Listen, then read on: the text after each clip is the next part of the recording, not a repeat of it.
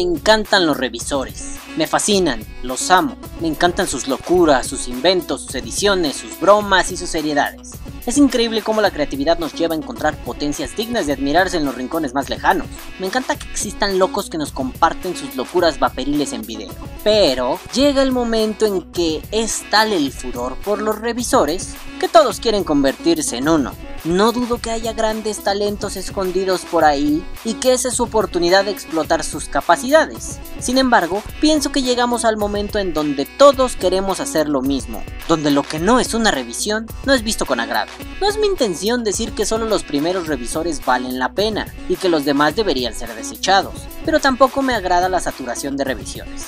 ¿En realidad necesitamos 40 revisiones de un iStick Pico? Bueno, cada quien aporta algo novedoso a su revisión, pero entonces creo que hace falta ser un poco más preciso, porque un día todos tuvimos ganas de ser revisores.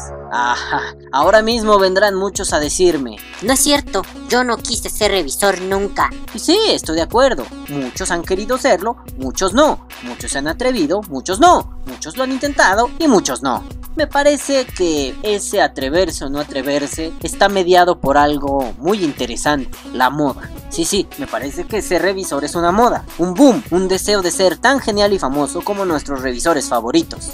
Claro, a mí también me dieron ganas de decir burradas en cámara como Pepe López, o de ser una enciclopedia viviente del vapeo como el Porco Killing. A mí también me dieron ganas de ser tan preciso como Vulcano Jax, o de ser una institución como el Mono Vapeador. Pero no por eso en automático voy a hacer revisiones. El mundo de YouTube es maravilloso, pero creo que hay más, no solo revisiones. ¿El vapeo necesita una marejada de revisores? A veces creo que sí, a veces creo que no. No necesita revisores que malinforman. Sí, sí, sí, usted que me escucha, si tiene dudas, por favor remítase a mi video Desinformemos. No necesitamos revisores que no revisan. No necesitamos revisores que lo único que quieren es fama, likes. O como dijo un amigo de los grupos del vapeo, solo son narcisistas. Yo creo que las revisiones deben hacerse en pro del vapeo, para difundir, para informar, para resolver dudas, para mostrar nuevas técnicas y algunos datos interesantes. Funcionan como una especie de asesorías personalizadas que pueden consultarse cada vez que se quiera. ¿Qué pasa si yo solo estoy buscando vistas en YouTube? ¿Qué pasa si lo único que me interesa es que mis videos sean monetizados para que me dejen ganancias? Me recuerda lo que varios revisores han dicho hasta el cansancio. Con YouTube no se gana ni para pagar el catálogo. Y si de lo que se trata no es de las revisiones en tropel, sino de que cada uno tenga la creatividad para transmitir sus experiencias de vapeo, ¿dónde queda la creatividad de los carteles, de las canciones, de la pintura, del cuerpo que hace performance, del graffiti, de la instalación en video, del baile o incluso del poema? Claro, sí hay esos intentos, pero son los menos.